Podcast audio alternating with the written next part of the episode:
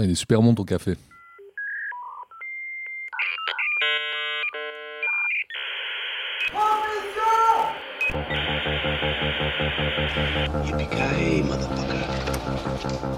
Et non seulement t'es vulgaire, mais t'es ordinaire en plus.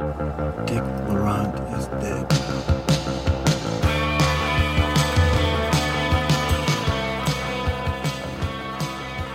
Bonjour, bonsoir à toutes et à tous, chères auditrices et chers auditeurs cinéphiles, et bienvenue dans Transmission, la table ronde cinéphile qui fait le grand écart entre cinéma d'auteur et pop culture.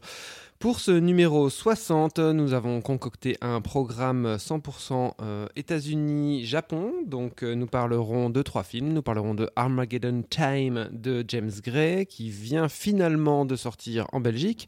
Euh, nous parlerons également de Toute la beauté et le sang versé de Laura Poitras. Et enfin, nous terminerons sur Suzume, le film de Makoto Shinkai. Et quand je dis nous, je parle de qui? Donc, il y a déjà moi-même, Olivier Votre hôte, mais aussi euh, Manuelas. Bonjour Manu, comment vas-tu? Salut Olivier, comment tu vas? Ça va bien, merci. Et monsieur Lucien Flantz, comment allez-vous? Ça va et vous? Je sais déjà que ça va, visiblement. Alors, euh, bien sûr, une bonne émission, bien préparée, car j'ai bien fait mes devoirs aujourd'hui, commence par un bon quiz. Et pour un bon quiz, rien de tel qu'un bon jingle. Donc, Lucien, c'est à toi. Je vous conseille d'être très prudent, ils m'obéissent au doigt et à l'œil. Et il me suffirait de claquer encore des doigts pour que demain vous soyez aspiré par une motocrotte sur le trottoir d'en face. Je ne saurais donc trop vous conseiller, ainsi qu'à votre tout-tout, de rentrer à la niche. Vous avez d'autres questions? Oui. Deux, très brèves. Primo, pourquoi est-ce que je perds mon temps avec un branquignol dans ton genre, alors que je pourrais faire des choses beaucoup plus risquées? Comme ranger mes chaussettes, par exemple. Deuxio, comment comptes-tu claquer des doigts pour tes molosses une fois que je t'aurai bouffé les pouces des deux mains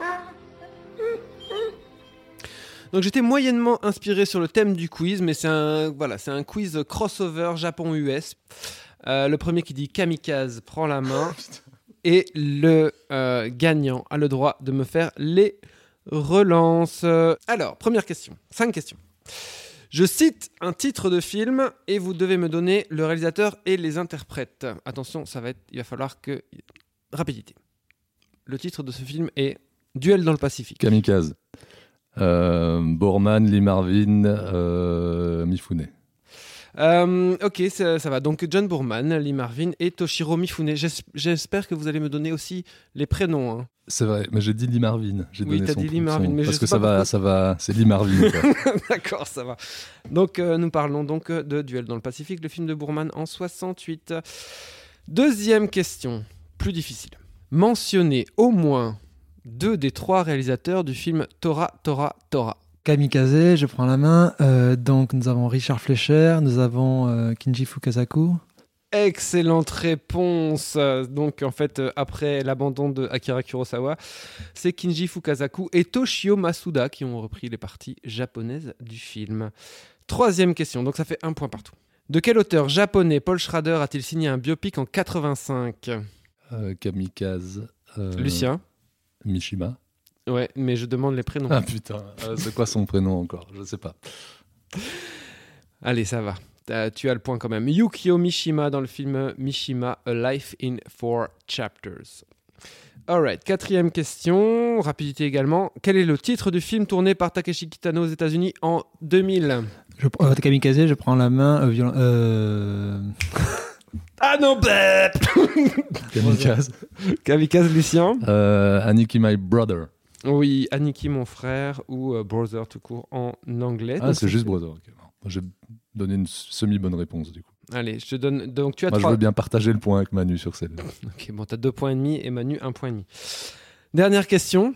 Quel acteur réalisateur japonais trouve-t-on au générique de Silence de Martin Scorsese en 2016 euh, Kamikaze, euh, je prends la main. Il s'agit de Shinya Tsukamoto. Bonne réponse et Manu a gagné le jeu. Bravo Manu, tu Bah as non, c'est 2,5, 2,5. 2,5, on t'en Ah merde. bon, alors du coup, euh, comme euh, en fait euh, Lucien a été très gentil, il va me donner deux relances et toi, tu me donneras une relance. Voilà. Je Alors, distribue mes petits papiers. Là, il, faut, ouais, il faut quand même mettre au courant les, les auditeurs, auditrices que Oli a carrément fait des petits papiers avec les relances. C'est la première fois en, en 25 ans d'émission. c'est pas vrai, c'est la deuxième fois. Alors, euh, on commence tout de suite avec Armageddon Time. I think you know what I mean. My parents are sending me to my brother's school. That's heavy. In this institution, you can be anything you want to be. It won't be because of a handout. It'll be because you earned your way there. Someone's bugging you. What is it? Sometimes kids say bad words about the black kids. Who's that? Somebody from my old school. Did they ever come to your house? What do you do when that happens? Obviously nothing, of course. You think that's smart? My mother, you know, when we came over here, we didn't have much. Why'd she come here? They wanted to kill her, that's why. They were soldiers, and sometimes they go out looking for Jews. They hated us then, and they still hate us. So I got on a boat and we came over here to America, the land of dreams. You just wanted to be like you. I want you to be a whole lot better than me. Life is unfair. Be thankful when you get a leg up. You make the most of your break and do not look back. All my hopes are with you and your brother for my whole life.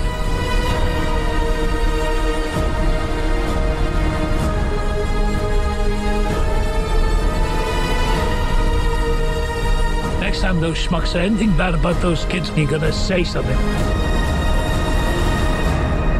You're gonna be a mensch, okay? Firm handshake. Okay, give me a hug.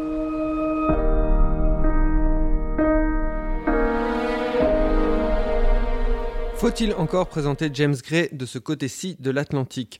Auteur adoubé des grands festivals européens mais largement ignoré aux États-Unis, il a été remarqué dès son premier long métrage Little Odessa en 1994, puis il a signé l'excellent diptyque La nuit nous appartient et Two Lovers en 2007-2008, avant de s'essayer à sa manière au cinéma à grand spectacle avec The Lost City of Z en 2016 et Ad Astra en 2019. Oui, on en avait parlé ici sans tout à fait se mettre d'accord d'ailleurs, mais hum, là, ne retourne-t-il pas à une plus petite forme? Certes, Lucien, dans le plus modeste Armageddon Time qui nous intéresse aujourd'hui, l'auteur-réalisateur né dans le Queens en 69 signe un récit inspiré de sa prime adolescence, donc on peut dire que c'est une chronique euh, adolescente. Ça se passe en 80 à New York, alors que Ronald Reagan s'apprête à accéder au pouvoir. Le jeune Paul Graff grandit dans une famille juive modeste liant un lien particulier avec son grand-père. À l'école, Paul noue une amitié avec Johnny, ce dernier doublement pris en grippe par leur professeur parce qu'il est à la fois turbulent mais aussi noir. Suite à une série de coups fourrés, Paul va être transféré dans une école privée administrée en partie par Fred Trump, comme une bonne partie des institutions du Queens à l'époque. Écrit et réalisé par James Gray, le héros du film est interprété par Michael Banks Repeta, ses parents par Anne Hathaway et Jeremy Strong, son grand-père par Anthony Hopkins, et on retrouve aussi dans le film Jessica Chastain, Chastain dans un petit rôle. L'image du film est signée Darius Konji, qui avait déjà travaillé avec l'auteur sur The Lost City of Z. Et dernière chose, précisons que le film a failli, a failli ne pas sortir en Belgique et que nous avons finalement eu la chance de le voir en salle grâce au service de distribution du cinéma Galerie. C'est ça. Merci à eux. Alors, c'est Lucien qui commence sur le film de ce bon vieux James Gray, qu'on espère qu'il va bien. On lui envoie des petits bisous. Alors, je suis pas certain qu'il aille très bien, euh, mais je pense que son cinéma se porte pas, pas trop mal. On parlait dans la dans l'intro de, de retour à une plus petite forme. C'est c'est assez vrai sur euh, bien des points. Je pense que c'est il y a pas mal de de, de, cinéastes, de grands cinéastes ou de moins grands cinéastes qui à certains moments euh, s'essayent un peu à des, à des formes différentes et puis en général quand ils reviennent à, la sève de leur cinéma ils repassent par quelque chose de plus simple, pas simpliste mais plus, euh, de plus simple, une, forme peut-être plus petite, plus, euh, encore plus euh, néoclassique qu'à l'accoutumée chez Gray.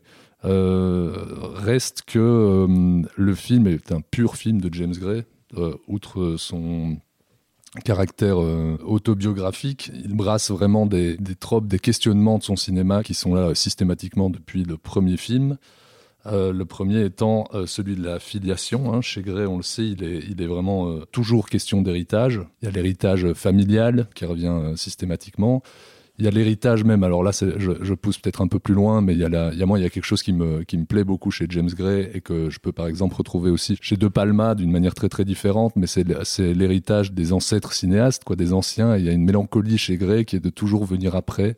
On a l'impression de sentir dans chacun des plans de James Gray qu'il fait de son mieux, mais qu'il a toujours conscience qu'il fera jamais aussi bien que ses, aînés, ses idoles. Alors on peut ne pas être d'accord avec ça. Je pense que c'est ça qui se passe dans la tête de Gray. Dans Euh, ses interviews aussi, plus ou moins. Dans ses interviews aussi. Oui, et puis c'est quelque chose qui, euh, au niveau de, de schéma narratif qu'il emprunte, où il dialogue vraiment particulièrement avec le cinéma des, des années 70 américains, où il y a, il y a vraiment une filiation très, très, très claire européen et américain. Mais dans, dans celui-ci, je pense que, outre ces figures euh, qu'on retrouve vraiment dans son cinéma, il y a quelque chose de plus spécifique à ce film aussi, qui est vraiment l'héritage de la peine et de la violence et de la volonté des aînés de l'éviter aux enfants, enfin en tout cas de- de- de- d'essayer d'éviter de la transmettre à, leur- à leurs enfants. Le film raconte quand même que ça marche pas tout à fait, puisqu'il est question en effet de, violence intrafamiliale, mais surtout de l'héritage de la violence systémique et de comment elle a dévoré et dévore ses propres enfants euh, de à quel point à la bascule des années, euh, des années 80, elle, elle ne fait plus de doute et est vraiment intégrée par, euh, par, les, par les protagonistes du récit. Alors c'est pas pour rien que le film se déroule en 69, si je dis pas de conneries. Non, c'est vrai. 79. En 79, pardon. Oui, oui, évidemment. Un moment. Juste euh, à l'élection de Reagan, ça commence là-dessus, ça se termine là-dessus, plus ou moins. Ouais, ouais. C'est vraiment le moment où les États-Unis abandonnent vraiment tous leurs idéaux euh, sur lesquels euh, ils ont basé la, la construction même de leur, de leur pays et où, où on peut assister vraiment à une refonte de tout ça euh, à travers le, par exemple, euh, la, libre entreprise ou la dérédiction des services publics. Et je pense que Gray arrive à, intégrer ça euh, à travers le, parcours de cet enfant et à mon sens jamais au détriment du narratif, ce que je trouve assez fort. Et il matérialise ça de façon assez incroyable. Alors, je trouve par exemple que le, toute la gestion de la lumière, hein, qui, est, qui est magnifique de, de, de Konji, et, et même de la, la gestion de comment dans sa mise en scène il intègre euh, les saisons. Alors, on est en automne, en hiver, je sais pas exactement. On sent qu'on est dans ce coin-là qui assoit vraiment le côté euh, crépusculaire du, du, euh, du bazar ou bien je pense qu'il y a le côté aussi euh, de la logique de l'inscrire dans, dans- dans- Ouais, dans bien un sûr. changement de saison, dans un changement d'époque, et aussi cette idée de coming edge du personnage. Il y a, il y a vraiment une la réflexion, fin époque, une sur le, ouais. à la fois le cadre et le parcours du personnage. Quoi. Bien sûr, bien sûr. Bah oui, je vais rebondir là-dessus parce que justement, euh, Darius Konji, euh, j'avais entendu une interview de lui il vous disait que la principale intention, ou en tout cas la première intention que lui avait donnée James Gray, c'était pense que tous les gens que, que tu vas filmer, enfin que nous allons filmer, sont morts. Et donc du coup, il y a ce côté un peu, euh, je trouve, il y a un côté un peu funéraire au film. J'ai l'impression en fait que quand je demandais si James Gray allait bien, j'ai l'impression qu'il fait ce film pour un petit peu quelque part se rappeler de l'enfant qu'il était parce que l'enfant qu'il était enfin en tout cas moi c'est le sentiment avec lequel je suis ressorti j'ai l'impression que l'enfant qu'il était est mort et que il fait ce film et qu'il doit un peu se dépêcher de, le faire parce que à cause de la fuite du temps à cause du fait que sinon il va il va oublier. Et euh, le, le film d'ailleurs se termine. Il y a, y a quelque chose qui est assez surprenant quand on voit le film et qui finalement est très beau, c'est que dans la dernière séquence, on va voir euh, donc le, le jeune Paul Graff quitte la quitte l'école et euh, c'est coupé par trois travelling arrière vraiment très rapides sur euh, certains lieux vides, enfin certains lieux qu'on a vus dans le film qui sont cette fois vides, comme si euh, ces, lieux allaient s'échapper, comme si tout, enfin voilà, c'est vraiment la fuite du temps, voilà matérialisée en cinéma et je trouvais ça vraiment assez beau quoi je trouve que ouais, il y a un- une espèce d'empressement dans ces travelling arrière finaux qui disent dépêche-toi de raconter cette histoire parce que ce petit garçon est mort et que tu es en train de l'oublier. Et la alors que C'est la seule figure de, de style vraiment explicite du film. Ouais. D'ailleurs, le film commence plus ou moins, enfin au bout de, je sais pas, enfin vraiment, on est vraiment dans le premier tiers du film. Euh, le le grand-père, qui est cette figure tutélaire, va dire au petit garçon, au petit Paul, euh, n'oublie jamais ton passé. Et euh, voilà, c'est quelque chose qui, qui hante un peu, euh, un peu le film. C'est ce qui ramène à une autre, euh, parce que tu parles de figure de style euh, euh, Voyante. voyante, il y en a une autre quand même, c'est l'apparition du grand-père. Euh, Oui, dans Euh, le, dans le, oui. à la fin du film, ouais, tout à fait. En Mais, elle est, comme mais ça. elle est moins dans une abstraction, en, Oui, sens. Elle, peut se relier à la notion du souvenir, du jeu de miroir, là où tu es clairement dans quelque chose de plus abstrait, entre guillemets, dans, dans- dans- dans la toute fin du film. Et euh, en fait, sous les atours, je trouve extrêmement direct, euh, extrêmement. Enfin, c'est un récit vraiment assez simple euh, du film et qui parfois peut être un peu appuyé, ou parfois peut être un peu euh, lourd ou explicite. Enfin, on, on on a réentendu la bande-annonce avec certaines phrases qui sont un peu. euh, qui sont un peu des espèces de blocs de vérité comme ça, un peu assénés par James Gray, notamment cette fameuse scène où il dit Je veux que tu sois meilleur que moi.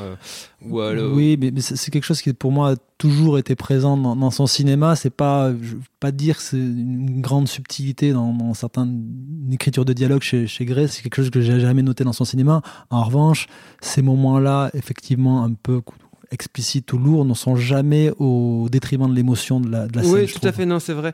Et euh, ce que je voulais dire, c'est qu'il y a quand même dans, enfin, le film c'est vraiment un film qui est à la hauteur de son protagoniste principal parce que je trouve qu'il y a quand même pas mal de personnages qui gardent certaines euh, zones d'ombre en fait. Je veux dire, le, le père, même s'il a cette, scène super violente, il n'est pas non plus condamné parce qu'on sent qu'il a euh, ce ressentiment de ne pas pouvoir être à la hauteur de la figure paternelle qui est incarnée par euh, Hopkins.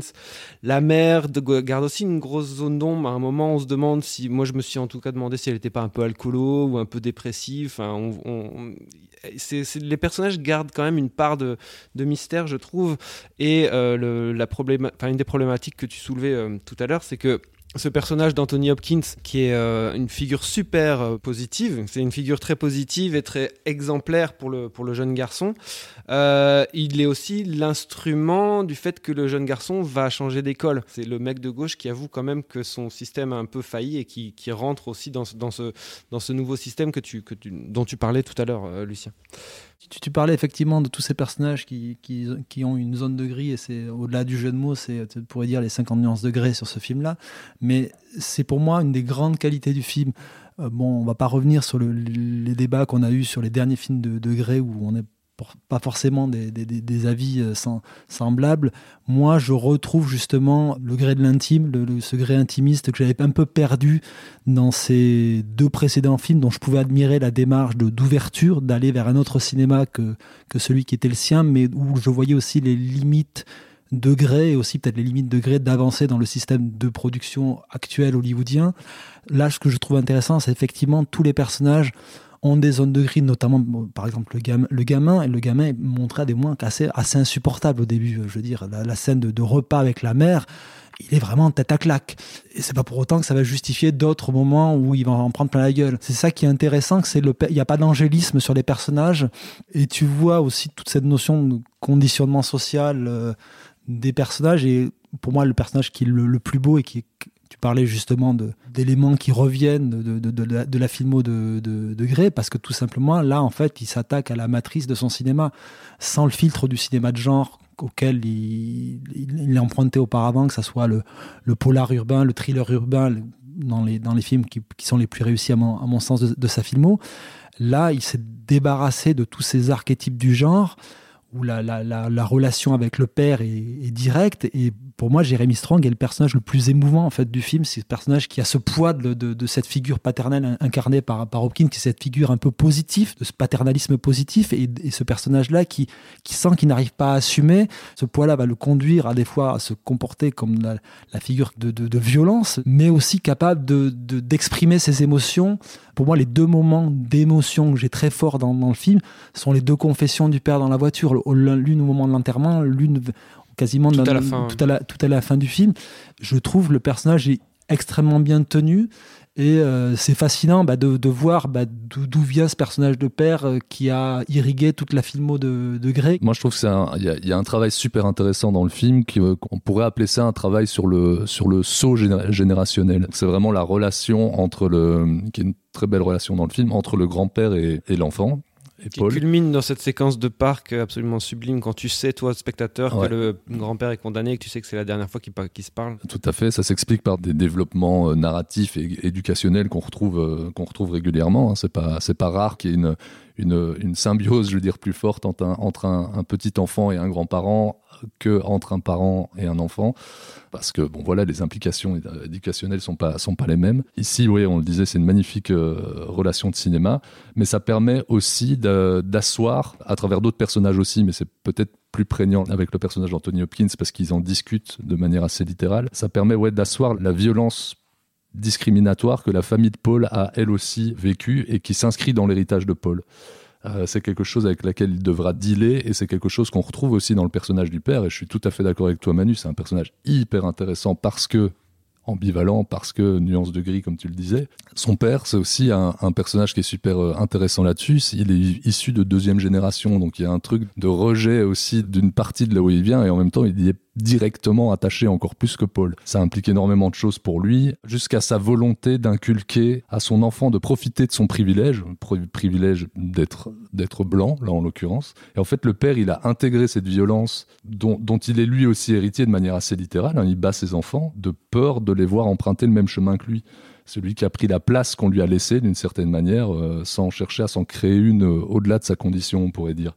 Il y a une scène qui est géniale dans le film, c'est tout le discours de Jessica Chastain euh, dans, la nouvelle école de Paul, qui est, un, qui est le, le, délire méritocratique américain habituel, qui est vraiment le discours du néo-capitalisme. Et en fait, c'est le discours que le père a fini par intégrer et qui finit lui-même par essayer de. de bah, il l'a intégré, mais il en est conscient aussi. Il en est conscient, il, mais il, il, le, il, le, met en place pour son fils. Il, oui. il y a un discours ouais, vraiment où il répète ça, mais on en, est Il dit si tu veux t'en sortir. Il dit c'est injuste, les dés sont pipés, mais vas-y, quoi, utilise les, ça. Quoi. Les dés sont pipés et en plus, il le joue sur un autre terrain parce qu'en fait, ce qui va éviter euh, la prison à son fils, c'est justement parce que de, par son métier d'extra extraction populaire, il est allé réparer le, chauffe-eau du, flic. Donc ce que je voulais dire, c'est qu'en fait la violence du père et la scène euh, où il explique, euh, enfin la scène finale dans la bagnole qui est en effet très émouvante, enfin qui est pas tout à fait finale, mais la scène qui arrive sur la fin et la scène, euh, le discours de Jessica Chastain sont, sont mis en, en, miroir dans le film. Je pense que l'utilité de la scène avec Jessica Chastain est de faire vivre d'autant plus la scène avec le père. Et ce que je trouve aussi intéressant dans, sa, dans son traitement du, du racisme aux États-Unis,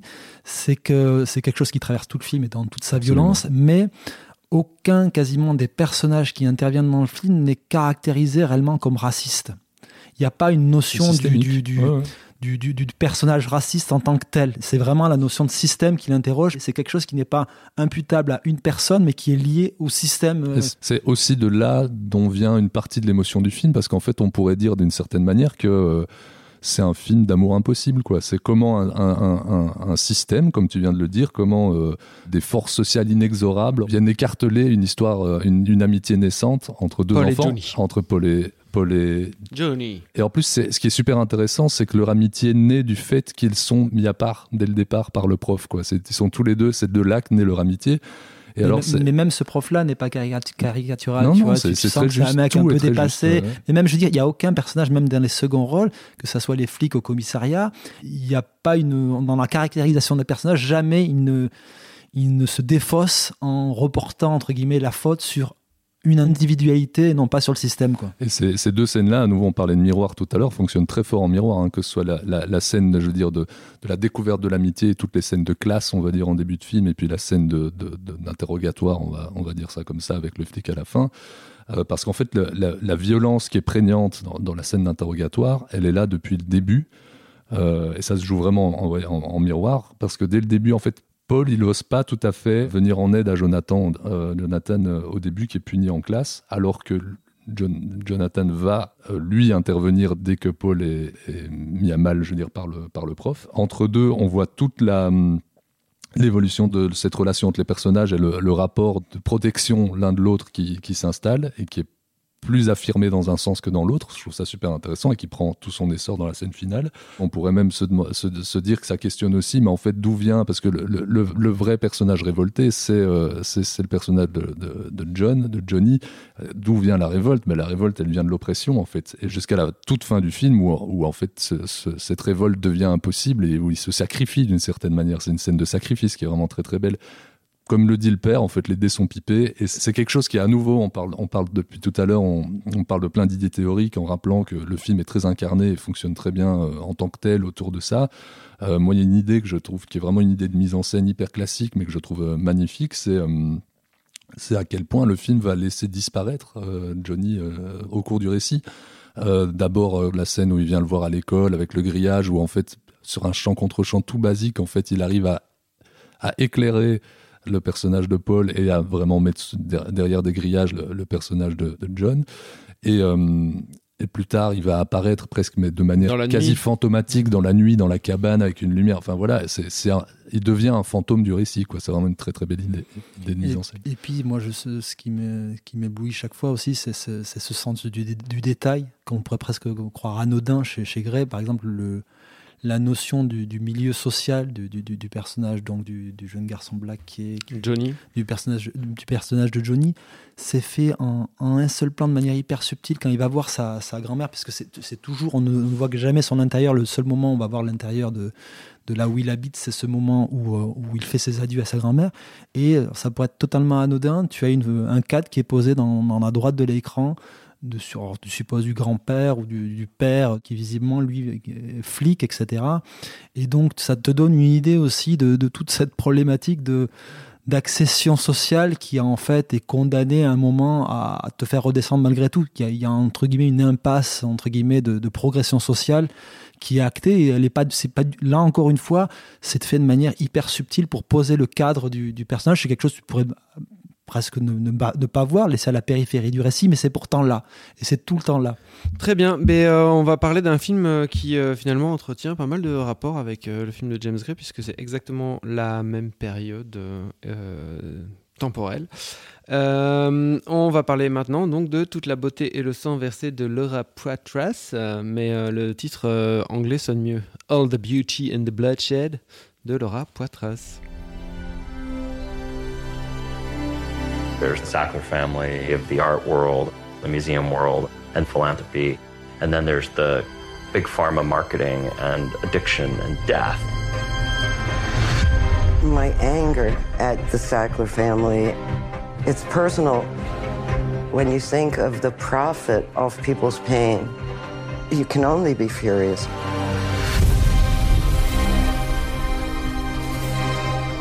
Nan said, I think we should take these people down. But do you think my career will implode? And I said, probably. We need to demand that the Met Museum, the Louvre, the Tate refuse donations from the Sacklers and take down their name. The rich people are scared that we're going to dig into the evil way they made money.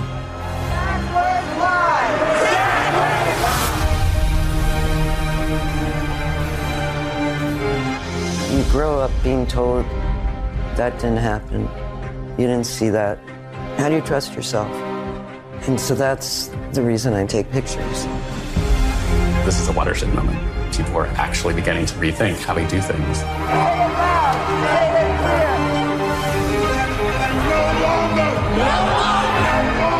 The wrong things are kept secret in society. And that destroys people.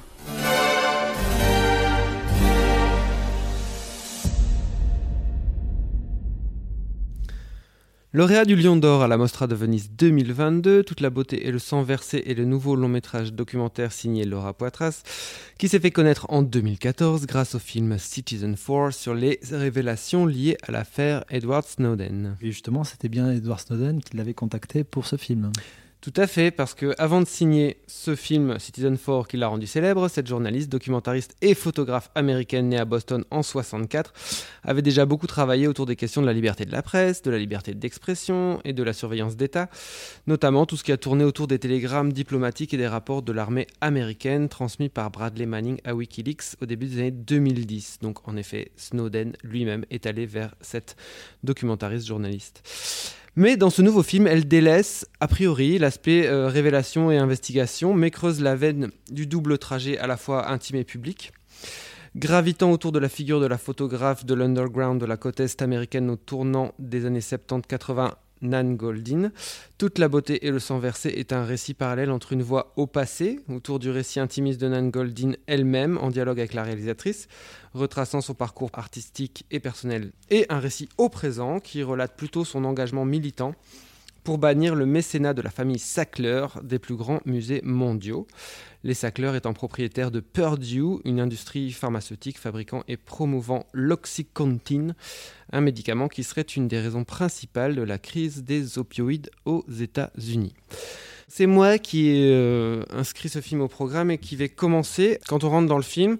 Donc on a d'abord une première partie qui est ce récit intimiste, donc la voix de Nan Goldin en off sur beaucoup d'archives, que ce soit photographiques ou euh, vidéo.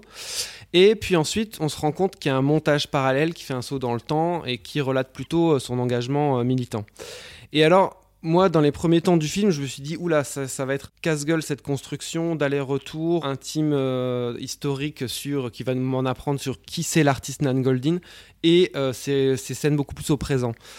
Et en fait, au fur et à mesure que qu'avance le film et que le film se dévoile et qu'on comprend vraiment quel est le projet du film, on se rend compte que tout est hyper organique et tout est hyper euh, cohérent en fait. Parce que les actes contestataires qu'on voit à l'écran s'intègrent parfaitement dans le parcours à la fois artistique et le parcours en fait personnel de euh, l'auteur, donc ce qui fait que quelque part les, les, actes militants deviennent quelque part des actes artistiques et qu'ils euh, sont intrinsèquement liés à l'intime de, Nan Goldin et tout ceci se tisse de manière extrêmement bien dans le film. En fait, on se rend compte aussi que son travail, il est né de manière euh, extrêmement organique d'une insubordination, du fait de vivre parmi des exclus et du fait aussi de vouloir revendiquer cette vie et de la, de la montrer, de la documenter. D'ailleurs, le, travail phare de ses débuts artistiques qui s'appelle The Ballad of Sexual Dependency, c'était déjà quelque part une revendication à la fois euh, du mode de vie euh, LGBT et aussi euh, un cri contre l'oppression masculine, la domination masculine, les violences masculines. Donc en fait, c'est intrinsèquement au travail de Nan Goldin, il y a cette volonté d'exposer des choses qui sont, qui sont tues ou qui sont mises euh, sous le tapis. Et en fait, on se rend compte que c'est aussi intimement lié à son parcours intime, mais ça, je laisse, le, enfin, je laisse la surprise aux, spectateurs. Et euh, ce qui est encore une fois plus beau, c'est que cette volonté de, de révéler euh, certaines choses, de révélation, de cette volonté de dire pour que ça ne devienne pas un cancer qui ronge, c'est même à l'intérieur du film, puisque Nan Goldin, en off, sur certaines photos, va faire certaines confidences à Laura Poitras, certaines choses qu'elle n'a jamais dites, et elle va dire euh, Je pense que c'est un bon moment de révéler ceci, ça va faire du bien, il faut le dire, etc. Donc cette volonté de voilà d'exposer s'intègre même euh, au film lui-même. quoi. Bah, je pense, moi, c'est peut-être le film le plus personnel et le plus abouti de, Poitras, et c'est pas du tout pour minorer le reste de sa filmo qui, à mon sens, est extrêmement importante. Mhm. L'idée que, que l'art est là pour questionner le, réel, cette notion qui est d'agite propre, qui est, euh, qui est au cœur du présent du film c'est que ça répond à des questions extrêmement intimes questionne les racines, les fêlures de, cet engagement et de ce cheminement d'artiste. Et je trouve qu'il y a assez peu de biopics qui arrivent à conjuguer à la fois au présent et au passé, dans un même élan de modernité, une figure d'artiste et de, de, montrer toute sa fragilité, toute sa dimension abrasif par rapport au réel, de, contestation, où tout s'entremêle. Le film est brillant, c'est aussi un film bouleversant. Moi, c'est le de, ce programme-là, c'est le, film qui m'a le plus ému par, par deux fois dans le film. J'ai vraiment été vraiment submergé. C'est vraiment un, film qui est plein, qui est d'une intelligence dans, sa construction. Tu disais qui est loin d'être évidente puisqu'on mélange ces actes d'agite propre au, présent, c'est-à-dire des moments d'action, des moments de, préparation et aussi des, des, moments liés au, procès de, de, cette famille Sackler, et à la fois des moments où elle vraiment elle, elle laisse le pas à euh, des, des, pans de, son histoire personnelle, de, son histoire personnelle, mais aussi de, travaux de Nan Goldin, puisqu'on on a littéralement des slideshows de, de, Nan Goldin dans un dialogue avec Poitras et Godin.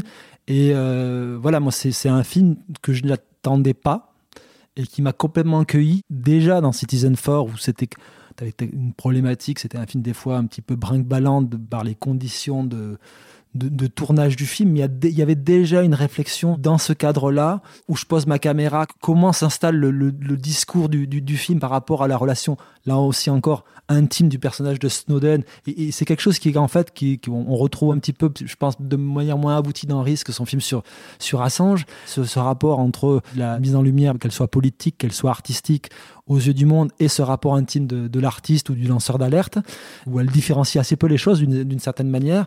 Et je trouve c'est vraiment le film où tout se rejoint et tout est, tout est plein en fait. Le politique et l'artistique se rejoignent aussi. Politique, artistique et intime, tout est intrinsèquement lié dans le film. Bah, c'est toute l'intelligence du film et en même temps elle arrive à trouver la, la bonne distance entre, je veux dire, l'implication totale dans la lutte de Goldin et elle-même Poitras en fait partie parce qu'elle va filmer, elle s'intègre directement dans cette lutte-là.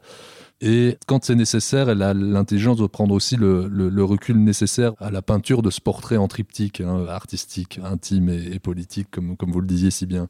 Je pense qu'il y a une, grande intelligence dans le film aussi, euh, et peut-être que je vais me planter en disant ça, mais vous me le direz, c'est que le, versant directement intime du film, celui où vraiment on a euh, Goldin qui parle d'elle-même ou de sa famille, n'est qu'à une seule exception euh, en voix off et sur des, sur des slideshows de, de photos de Goldin. hein. Je dis pas de conneries en disant ça. Bah, il y a- je pense qu'il y a des photos de famille. Les euh, photos de famille, il y a aussi quand même le. le- Non, mais je veux dire, il n'y a pas d'image d'archive en mouvement à part une qui vient clore un arc. À la fin. À la fin, ouais, et ça c'est Qui une est très super idée, qui est importante, très ouais. important, c'est vraiment une super idée. Et c'est une belle façon de, je veux dire, de délimiter le passé intérieur de Goldin et sa lutte actuelle extériorisée. Enfin, il y a vraiment un truc de, de et ça, ça c'est, je trouve super intéressant sur en fait qu'est-ce qui fait naître une volonté de lutte, qu'est-ce qui fait naître une volonté de création de la, chez ce personnage de Goldin.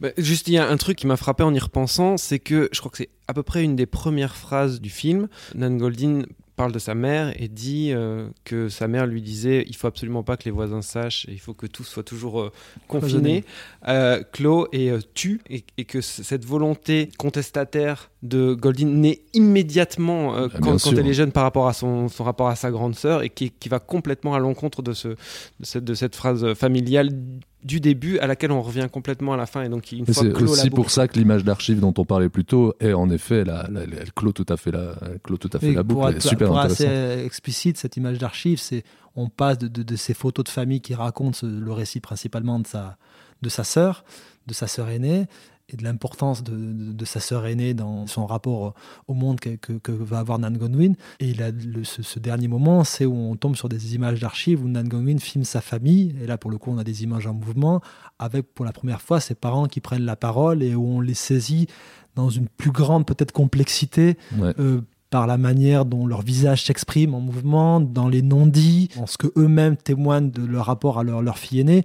Au final, on a un rapport plus apaisé en fait à, cette histoire familiale, à la, la- toute fin entre guillemets, c'est ce que le film suggère. Je sais sais pas si on parle d'apaisement parce que le, enfin oui, je vois ce que Je tu- parle li- lié Oui, oui. à ses parents. Je, Oui, je oui. parle lié à ses parents, pas d'apaisement forcément. Mais en fait, le fait qu'on les voit en mouvement, quelque part, en fait, c'est des humains, tu vois. Mm. Il y a un côté, euh, voilà, Ouais, c'est- juste euh, des êtres humains. en fait, leur rigidité prend, prend Ouais. un mouvement.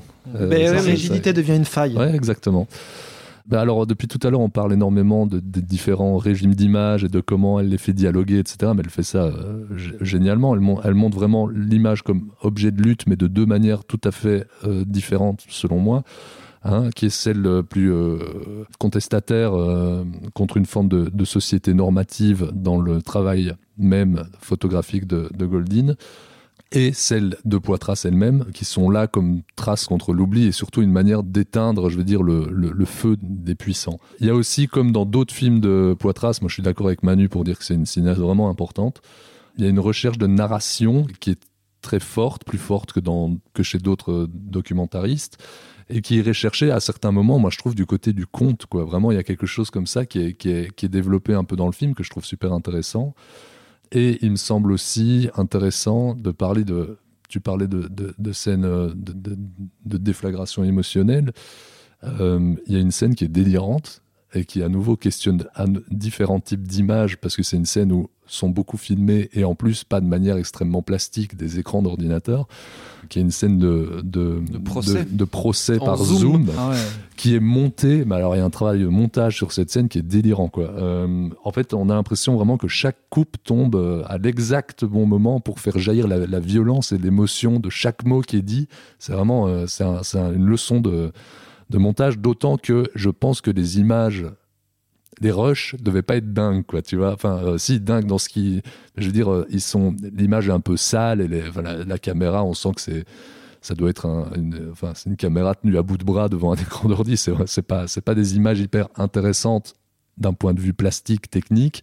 Par contre, ce qu'elle, ce qu'elle arrive à en faire à travers le montage, c'est, c'est assez balèze. C'est vrai que je me suis posé la question quand. Enfin, en fait, vu que c'est. euh, on se dit que ce procès a lieu par Zoom à cause de la pandémie, etc. etc. et je me suis demandé vraiment, tiens, mais elle arrive, elle arrive à tirer parti de ce Absolument, truc ouais. euh, et à renforcer le fait qu'on ait ces, ces caméras euh, donc personnelles sur les gens de la famille Sackler notamment. Ça donne encore quelque chose supplémentaire, encore une, un attrait supplémentaire au. Et puis, au- est-ce qu'elle aurait pu le filmer si ça avait été dans un, Ouais, ouais, dans c'est un- vrai. dans un- un tribunal? Et euh, mais la manière dont eux-mêmes se représentent, tu vois, la manière dont les, les fringues qu'ils ont Ouais, choisi sûr, de porter, le, la- la- le cadre qu'ils ont choisi de faire, qu'ils ont peut-être même choisi de ne pas se montrer. Enfin, tout Ouais, ça ouais, est super intéressant. Et euh, ouais, un dernier truc, c'est que euh, c'est un, un New York ou en tout cas une côte est euh, underground euh, qu'on a peu vu en fait représenté, j'ai l'impression. On a beaucoup vu euh, à l'écran le New York des années 60, euh, début 70 avec euh, la Factory, etc. Ici, c'est une période qui est moins, j'ai l'impression que, en tout cas, que j'avais moins, moins vu et qui m'a, qui m'a, qui me passionne aussi. On reconnaît pas mal de, de personnes, euh, d'artistes, etc. dans le dans le film, et dans les photographes de Nan Goldin, dont Jim Jim Jarmusch. voilà. Rien d'autre, messieurs. On passe. On donc... courait le voir. Oui, voilà. Allez le voir. Je, j'étais, c'était déjà dans une petite salle alors que le film est sorti depuis euh, 10 jours, même pas. Donc euh, voilà, allez-y. Ouais, spoiler, euh, courez voir tous les films du programme. Ah bon Tu as aussi aimé euh, le prochain film qui est donc Suzume de Makoto Shinkai.「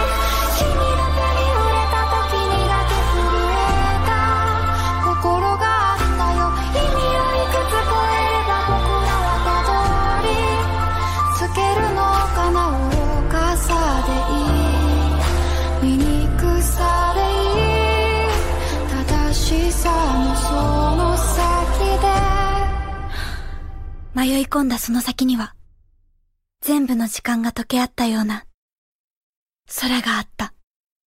Après que ses quatrième et cinquième longs métrages Your Name en 2016 et Les Enfants du Temps en 2019 se soient frayés un chemin jusqu'à nos salles obscures suite à des succès monstrueux au pays du soleil levant, Suzume est donc le nouveau long métrage d'animation écrit et réalisé par le japonais Makoto Shinkai. Toujours mis en musique par le groupe Radwimps, Suzume est encore une fois un succès gigantesque dans son pays d'origine, dépassant largement la barre des 10 millions d'entrées sur son propre territoire. Ben oui, euh, mais il y a eu un gros coup de marketing, non? En effet, un peu à la manière dont Disney avait vendu le Roi Lion en diffusant sa première séquence bien en amont de la sortie du film, ici, un mois avant la sortie, la chaîne NTV avait eu le privilège de pouvoir diffuser en avant-première l'intégralité des 12 premières minutes de Suzume. Donc j'imagine, ayant vu le film, j'imagine que c'est jusqu'à l'apparition du titre plein, plein cadre. Une bonne manière de rencontrer Suzume, donc une adolescente qui tombe amoureuse de Sota, un homme mystérieux, qui est plus âgé qu'elle, qui recherche des portes dans des lieux abandonnés. Suzume découvre vite que ces portes s'ouvrent vers un autre monde dont des catastrophes naturelles peuvent s'échapper sous la forme de gros vers géants de fumée noire et rouge. J'ai eu peur, j'ai eu un moment. Euh, Sota, donc euh, ce, garçon, euh, est donc un verrouilleur. C'est un humain chargé de maintenir les portes fermées pour ainsi prévenir les tremblements de terre, glissements de terrain et autres tsunamis. Voilà, donc euh, qu'as-tu pensé de ce film Manu? Eh ben, on avait déjà parlé des enfants du, temps lors de la, sortie, hein, mais on est vraiment dans la même lignée que, que Your et les enfants du temps. On peut dire que Suzume est peut-être clos entre guillemets s'inscrit dans, dans, un même cadre de, récit où on, retrouve les, les mêmes structures, des mêmes motifs qui reviennent de, film en film. Euh, même si je trouve que peut-être Shinkai dans ce film-là n'arrive toujours pas à retrouver la puissance émotionnelle que de, de, Your Name. Part peut-être dans, dans le final où il, dé- où il dénoue le conflit intérieur de son personnage. Mais voilà, ce qui me, ce qui me, ce qui me transporte encore une fois, c'est cette manière qu'il a par le, par le sens du détail, du gigantisme, et surtout son travail de cadre, de rendre absolument tout dynamique. Il y a une, sorte d'élan euh, qui t'emporte dès le début du film. Alors ça, en plus, c'est quelque chose qui tient vraiment pour moi à son découpage parce que j'ai souvent assez de réserves dans la DA, dans le cara design. Je suis pas forcément extrêmement fan de, de, la DA ou du, du cara design souvent de ses films, mais il a un sens du du cadre du découpage qui est justement époustouflant. Notamment, bah, il y a un élément qu'on peut, peut, relever et qui en plus, je trouve, ça fait partie aussi euh, de la, de la limpidité, non pas de la simplicité d'écriture du, film, c'est comment il rend tout extrêmement clair, limpide. Les, les, codes du fantastique sont expliqués de manière extrêmement claire, tu, tu, ne, les questionnes jamais.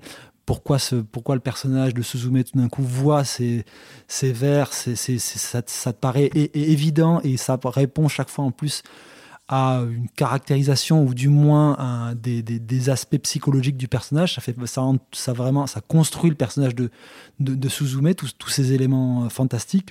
Et notamment dans, ce sens de donner vie à des, choses quasiment inertes juste par la, puissance du découpage. Et cette idée de bah, cette chaise qui pour le coup qui est beaucoup revenue aussi dans, la campagne promo du film puisque je crois que Shinkai ne se déplaçait pas en avant-première sans, cette chaise là et donc ce personnage qui est qui se où elle va nouer une relation d'amour en fait avec ce personnage qu'on a peu vu qui est ce personnage de donc de Sota. de ce personnage de Sota qui n'est incarné dé, début de film et en, et en, fin de film et qui pendant la majeure partie du film est incarné euh, via cette, cet objet transitionnel de, de, de, de transfert qui est celui qui, qu'on va comprendre qui est hérité de sa mère et donc qui est, qui est porteur de toute l'histoire de, de, de, de, Suzume. Et qui dans est le... une chaise d'enfant à trois pieds. Voilà, une chaise d'enfant à trois pieds et qui en plus, il n'y a aucun anthropomorphisme à part le, les, les, deux traits sur le, dossier de la chaise qui suggèrent des, des yeux. Il n'y a, y a aucune logique de, d'animer ce, ce au-delà du mouvement des, des pieds de, de, de, de, cette chaise, il n'y a, a, pas une logique de, de, de, de, construire quelque chose de,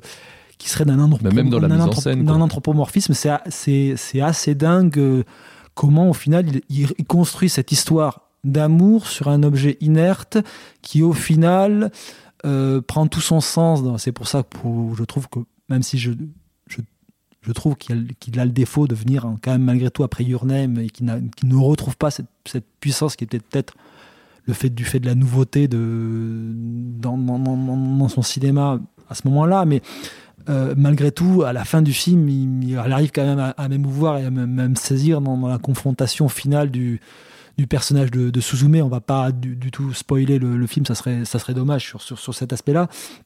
Mais il y a, il, voilà, je trouve que là, tout d'un coup, il te dit, bah ouais, tout fait sens, tout s'imbrique. Il y a une logique implacable et imparable dans, la construction de son récit. Voilà, et je trouve c'est très beau, même le, l'idée de fin où on, on re, retourne en parallèle à cette rencontre amoureuse avec Sota et de comprendre bah, que oui, entre guillemets, pourquoi cette relation a existé, c'est parce qu'elle elle était, elle était déjà ancrée dans, dans, l'histoire de, de, Suzume. Cette rencontre avait déjà eu lieu et donc cette, la manière de clore le, le récit est aussi extrêmement intéressant. Pour euh, revenir sur, euh, sur la, la chaise, parce que moi c'est un truc qui m'a fatalement c'est marquant dans le film, c'est une putain de chaise quoi. Dans, dans son cadrage, etc. Il, même à ce moment-là, tu parlais de, il n'y a pas d'anthropomorphisme, mais dans très ces, peu. dans ces cas très peu, dans ces cadrages, as des moments, tu as des, des chants contre chants et tu un, un putain de contre-champ avec une amorce de chaise et ça marche. On questionne jamais ce truc-là, c'est assez délirant. D'autant que je trouve en plus de par la logique de, de, de construction du personnage que le personnage est plus attachant quand c'est une chaise que quand c'est un être humain. Qui est, ça fait partie est... du cara design moi, que je, je questionne chez, chez, chez Shinkai, c'est qu'on reste dans des codes d'animé très ado avec des personnages qui sont très archétypaux à ce niveau-là. Bien mais... sûr, mais et en plus ça s'ajoute à une une gestion de, de, de, des effets et du visuel, que ce soit des sources lumineuses à l'écran, que ce soit des, des, de, ces trucs entre 2, 2D, 3D, animation 2D, 3D, qui par instant je trouve sublime et par instant parfaitement dégueulasse, mais ça c'est une, ah, moi, je trouve que pour, de... le coup, pour le coup, je trouve que c'est quelque chose qui est quand même très très bien géré. Ce, ce mélange, pas, pas c'est ce qui donne pour moi notamment un, souffle à sa mise en scène euh, que peu de signes peu de, peu de cinéastes japonais euh, arrivent à manier, je pense, aussi bien que Shinkai pour le coup. Hein. Moi, j'ai du mal, par exemple, avec les, les étendues d'eau, ou même c'est à certains moments avec l'espèce de verre géant. Je trouve que ça marche pas toujours, mais il y a des moments où ça donne des plans qui sont, euh, qui sont dantesques. Le hein. verre gé géant Ouais, celui-là même.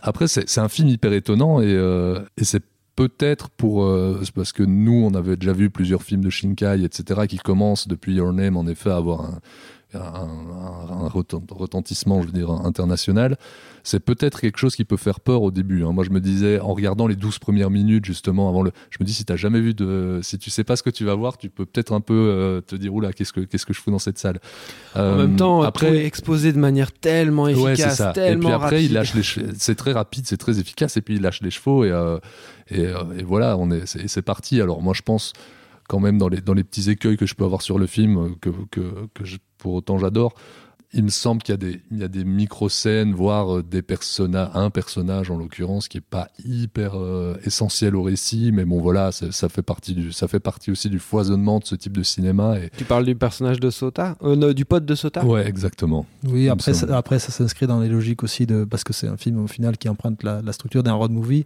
Ouais. Il ne paraît pas vraiment rattaché au, au, récit en tant que tel. Il ouais, part de service, ouais, de, part de servir de littéralement de, de, véhicule au, au personnage dans la dernière partie du, du récit il s'incarne assez peu dans euh, entre guillemets la caractérisation du personnage de Suzume qui se fait à travers tous ces autres personnages quoi. Et puis il y a chez, chez Shinkai, comme dans, dans, tous les films que j'ai vus de lui, j'en ai, j'en ai vu quelques-uns, c'est en, effet particulièrement prégnant dans, dans, ces trois derniers, celui-ci y compris, c'est qu'il cherche toujours à lier, je veux dire, les, ces gens, je veux dire son peuple, à ces personnages à travers, euh, à travers leurs relations. Et euh, en tout cas, il essaie de créer une interaction sur ce point. Et ici, je trouve qu'il arrive, enfin voilà, il arrive comme dans tous ses films, il fait ça à chaque fois et ça marche quasi systématiquement par un travail sur l'intériorité de, de, de, de, ces personnages et ici de, des différents deuils, je veux dire, passés ou à venir auxquels ils doivent se confronter à traiter autant visuellement qu'émotionnellement, évidemment, tout ça est lié, euh, l'histoire de son pays avec un grand H, l'histoire récente en l'occurrence, hein, parce que c'est vraiment... Euh, le, c'est le séisme de 2011, quoi. Bah, c'est Fukushima. Fukushima, ouais, tsunami, ouais. Et, euh, oui, dans, la, dans, la, diégèse du récit, après on peut. Oui, oui, bien on sûr. On y voit Fukushima, mais la diégèse du récit, c'est vraiment le séisme de 2011. Quoi. Enfin voilà, le, le film, comme ses précédents l'étaient là-dessus, absolument brillant. Et euh, je pense que ça ajoute, au, au-delà de la gestion d'un crescendo mélodramatique, particulièrement dans, sa seconde partie, c'est aussi ça qui rend le film euh, si émouvant. C'est un film très équilibré entre sa gestion du réalisme, qui fonctionne très très bien, parce que effet, on parle de, de, ces, de ces, des techniques utilisées, du côté peut-être un peu bizarre que ça peut avoir à certains moments, mais en fait. Mais il y a l'aspect quasiment quelquefois photoréaliste. Mais du, ouais, exactement. Du, du, dessin de Shinkai. Hein. Le, le, le, côté, quand je parlais de source lumineuse à l'écran, qu'il utilise vraiment très très souvent, ça donne ce truc-là. Puis il y a un travail sur le son, il y a un travail. Enfin, c'est assez bluffant tout le décorum, cette espèce, je sais même pas, ils sont sur une île, je je enfin en tout cas le, le littoral japonais. Le Japon est une île, le Japon mais... est un archipel. D'accord, merci. Mais... Enfin bon bref. Non mais je peux enchaîner là-dessus. Euh, ouais, justement, il y, y, a ce côté euh, donc ultra euh, fantastique, comme je l'ai pitché tout à l'heure, ces portes qui donnent sur un autre monde, machin. mais toujours ancré dans un truc hyper réaliste, que ce soit presque photoréaliste. Autant les, les, les, vues sur la sur la ville, on est à Tokyo à la fin. Oui, du entre film. la ruralité mais, et ouais. mégalopole. Et, et, donc tout ce côté, comme tu l'as dit, qui est un intimement lié à l'histoire de, de, son pays, l'histoire récente du, Japon, de l'archipel, qui est aussi euh, vachement traumatisé par toutes sortes de catastrophes climatiques. Il y a aussi ici même un côté euh, qui est relié à la géographie. Vraiment, on est vraiment dans le, ré, dans le réalisme géographique du pays, Ouais, où on voit en plus donc elle va faire un trajet à travers tout le Japon, à travers tout l'archipel, euh, enfin du euh, sud au nord, et euh, on s'est matérialisé sur son téléphone plusieurs fois dans le film. On voit vraiment le, le, le trajet que, que, Suzume va faire et qui est pour le coup extrêmement réaliste quoi même le, métro de Tokyo est réaliste enfin quand elle arrive à Tokyo et qu'elle doit prendre tous les transports j'imagine que ce sont des, lieux qui existent vraiment et des, correspondances qui sont en tout cas c'est ce que le film t'amène à, croire quoi par rapport aux, deux précédents, je trouve qu'ici il y a quelque chose de, de, plus droit, de plus direct. On est vraiment sur ce personnage de Suzume. Le récit commence hyper vite et euh, y a, très vite elle est en, enfin embarquée plutôt dans ce, dans ce, dans ce road movie qui amène ce côté extrêmement euh, ouais, linéaire euh, au film, je trouve. Il y a plusieurs côtés qu'on a vus dans les deux précédents films, que ce soit le, voilà, les scènes super lyriques, en effet, dans le cadre, dans le découpage, qui, qui t'en en mettent plein la gueule et qui t'emportent dans ce, une espèce de tourbillon d'action et d'émotion de, et de, et de, en même temps. Ça, on l'a vu beaucoup. Le côté réaliste aussi, on l'a vu. Mais ici, euh, le, je trouve que la, la particularité de celui-ci, c'est vraiment le côté road movie qu'il apporte avec ses, ses rencontres fortuites qui euh, vont euh, en effet construire progressivement le, le personnage de Suzume. Par exemple, euh, le, je trouve que la deuxième rencontre avec cette, cette fille, euh, cette mère de Mm. famille, qui en plus a une espèce de de izakaya, enfin bon, Et, et dans les personnages féminins, il y a aussi un personnage extrêmement fort, c'est le personnage de Tamaki, de la, donc la sœur de, de sa mère, euh, qui donne lieu, je trouve, à une scène, pour le coup, effectivement, j'ai je me dis que c'était le, le- le film où il ne retrouve peut-être pas la même fibre émotionnelle que sur Yodem. Il y a quand même une scène aussi très forte qui est la, La station scène, service. de, la, sta- scène de la station-service, de la confrontation, qui est d'une qui d'une violence qu'en plus que tu ne vois pas venir et qui surgit de manière assez abrupte dans, dans le récit et qui est, qui est, qui est extrêmement forte aussi dans, dans, dans ce rapport déséquilibré de cette relation euh, dont chacun n'a jamais forcément demandé à être le de porter le fardeau de, cette mère disparue dans les, deux, dans les deux sens, entre guillemets, d'endosser le rôle de la mère et d'endosser le rôle de la fille qui n'est pas forcément prévu pour ces, deux personnages. Et juste avant de te, redonner la parole, il y a, euh, je trouve aussi extrêmement intéressant, c'est dans la, notion de fantastique, mais qui est aussi liée à des, choses très concrètes que, traverse l'archipel japonais, donc cette notion de bah, d'île qui est soumise à ces, tremblements de terre in- incessants. Euh, cette idée que pour pouvoir refermer ses portes, il faut pouvoir se reconnecter au passé des lieux, de ces lieux abandonnés du Japon. Je trouve que c'est une idée politique super belle, quoi, en fait. C'est, euh, Ouais. Et là aussi, hein, encore une fois, c'est extrêmement limpide. Euh, ça ne s'apesantit pas du tout du, dessus, mais c'est je, Mais non, ouais, mais ça, je- je- ça je ouvre trouve vraiment sur la tragédie d'un pays, quoi. Sur- Voilà. à la fin, quand tout le monde se dit au revoir, c'est enfin quand Ouais, cette espèce de montage euh, très rapide avec tous ces, ces réminiscences de gens qui se disent au revoir avant la catastrophe, c'est quand même c'est assez fort, quoi. Mais à nouveau, ça passe à chaque fois par, le, par le, la psyché et l'intimité des personnages. C'est- C'est la grande force du, du- du cinéma de Shinkai. je pense. Et tous ces personnages-là aussi qui régulièrement sont sauvés in extremis de la catastrophe sans jamais le savoir. Il y a aussi cette, Ouais, dimension-là aussi qui est très sacrifice, pas, parce qu'il y a un truc de... Oui, oui, absolument. Parce qu'ils le disent hein, d'ailleurs, les verrouilleurs, euh, tu dois, en gros, tu sauves le monde, mais euh, tu, tu es condamné à rester euh, dans l'ombre et à ne pas, surtout, ne pas te vanter de sauver le monde. Attention. Très bien, merci messieurs. Euh, Je pense qu'on a bien fait le tour euh, sur le film. Euh, vous, en, avez bien parlé. Et on va tout de suite faire un tour du côté des conseils. Écoute, pourrieux. Pour moi, tu n'es qu'une merde de chien qui s'étale sur un trottoir. Et tu sais ce qu'on fait d'une merde de ce genre? On peut l'enlever soigneusement avec une pelle, on peut laisser la pluie et le vent la balayer, ou bien on peut l'écraser. Alors si tu veux un conseil d'ami, choisis bien l'endroit où on te chiera. Alors, euh, comme je l'exprimais à mes camarades en off, si vous êtes cinéphile, je, je vous conseille euh, de ne pas avoir une vie de famille euh, trop trépidante pour pouvoir avoir des films à conseiller. Comme tu nous le conseillais avec beaucoup de poésie d'ailleurs.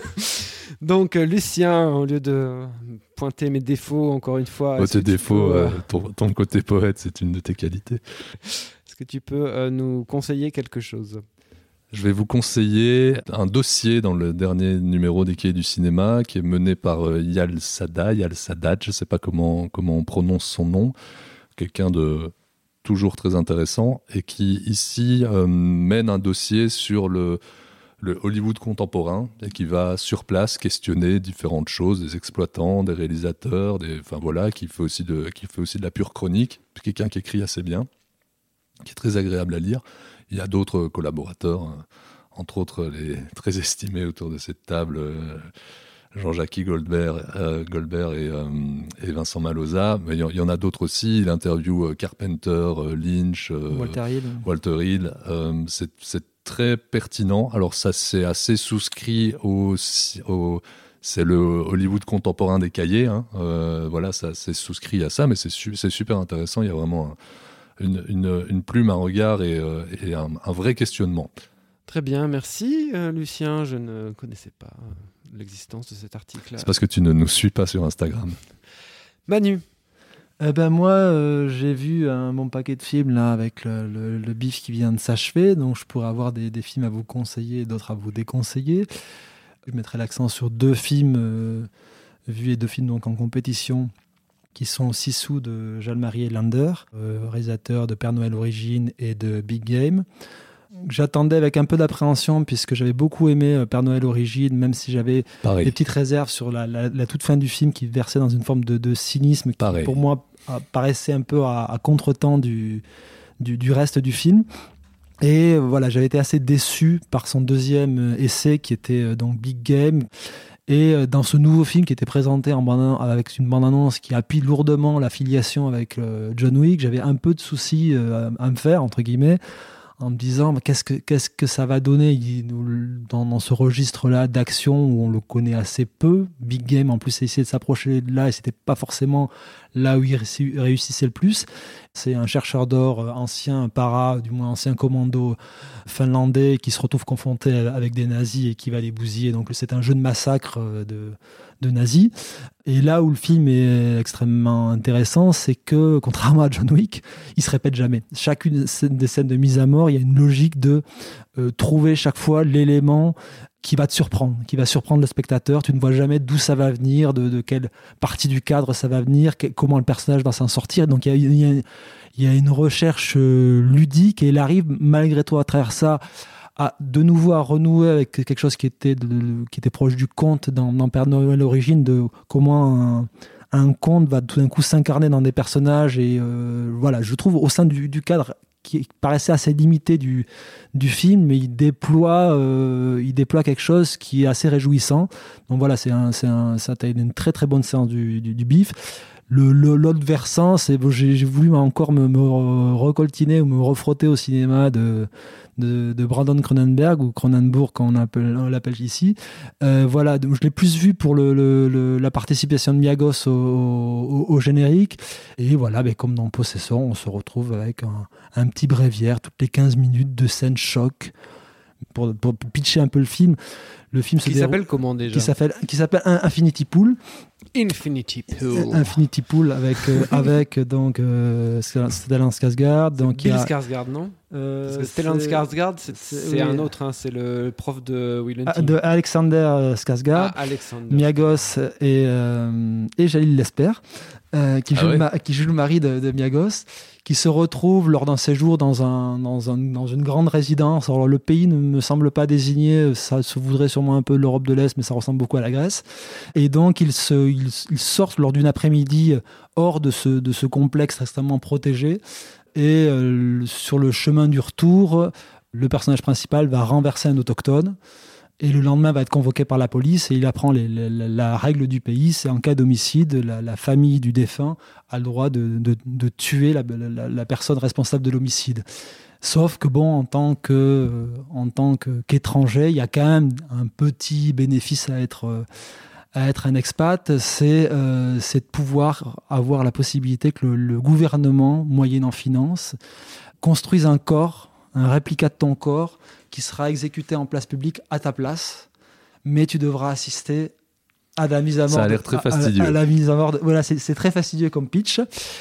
C'est là tout le côté embarrassant du film, c'est que il y a eu là aussi on, re- on retombe dans les mêmes dynamiques de, de double que de, de son précédent film, avec régulièrement aussi des, des, des visions. La première séquence commence avec une scène après arrosée euh, où Skarsgård est en train de d'uriner euh, un peu bourré où il a pour le coup bah, vu que les personnages n'existent pas tous les personnages sont assez caricaturaux donc surjouent ils sont toujours un peu dans, dans la, dans la pantomime et arrive le personnage de Miagos qui est en train de le- qui le branle comme ça et lui tout quand un petit gamin se sent prisonnier de cette branlette donc déjà tu as un côté assez improbable tu te dis oulala le film bah, commence bien dans, dans- Tu le vends dans merveilleusement. ça et ça se conclut avec une scène euh, et ben ce personnage finit par défoncer son double à, coups de à coups de poing, euh, ensanglanté, grelottant, à moitié à poil, en train de pleurer dans, dans, la nuit noire éclairée par des phares. Miagos s'approche de lui, prend le sang qui, qui, qui, qui, est sur sa main, ca- caresse son, caresse son sein avec et donne la tétée à, à ce jeune écrivain. Euh, on aura peut-être l'impression que je, je le parodie en le, racon- en le racontant. Moi, je trouve le film extrêmement embarrassant parce qu'il n'y a, il y a pas de personnage. Donc, Mi- Meagos, que je- que- qui est une actrice que j'aime beaucoup, elle est nulle, nulle, nulle parce qu'il n'y a pas de personnage. Elle est juste une sorte de d'incarnation d'archétype qui n'est jamais retravaillée, qui au final ne, ne, ne, ne donne la place à l'acteur que de, de, de tomber dans la pantomime, le surjeu. Pour moi, c'est beaucoup de dépats de bourgeois. Euh, mais euh, ça produit assez peu de cinéma. Il y, a, il y, a, une dimension plastique, mais qui est aussi assez, assez répétitive. Et voilà. Donc, euh... Et le film qui était bien de Elander s'appelle comment? Sissou. Sissou, mais vous écrivez ça comment? S-I-S-U. SISU, ok. Pour euh, développer un petit peu quelque chose qui, est, qui me semble hyper intéressant dans le cinéma d'Elander, c'est quelqu'un qui arrive très bien à reprendre les codes du cinéma américain et à les adapter à un univers de, de, de, de contes, on va dire, euh, euh, nordique. Euh, c'était pour moi, j'ai pas vu Sissou, mais c'était pour moi le, le, principal écueil de, de, de Big, Big Game, c'était que cette adéquation marchait pas vraiment. Quoi. On sentait des codes appliqués, mais qui, qui ne s'intégraient pas dans, dans le décorum et dans l'univers qu'il essayait de mettre en place. Très bien, merci messieurs. Donc euh, pour les gens qui nous écoutent, euh, qui ne sont pas en Belgique, euh, le BIF, c'est le Brussels International euh, Fantastic Festival, Film Festival. Festival. Voilà, bon, le festival du film fantastique de Bruxelles, quoi. Très bien, merci messieurs pour cette euh, belle émission. Merci Manu. Merci les gars. Merci, les gars. Merci Lucien et on vous retrouve bientôt. Ah mais oui, mais bien sûr donc euh, Acast, Podcast Addict, euh, Google Podcast, euh, YouTube, hein, on est en train de percer sur YouTube, Ah donc ouais, euh, donc- aidez-nous à, à continuer notre. YouTube, euh, Facebook, Instagram, Twitter, Transmission, le podcast euh, qui a beaucoup, beaucoup, beaucoup de projets dans ses valises et pas beaucoup, beaucoup, beaucoup de temps pour les réaliser. Mais bon, en tout cas, On a, de- on on est a, là. on a des trucs dans les, dans les, dans les Ah, tu- cartons qui peuvent, euh, qui peuvent arriver à tout moment. ouais. Allez. Merci de votre écoute. À tout bientôt. Au revoir.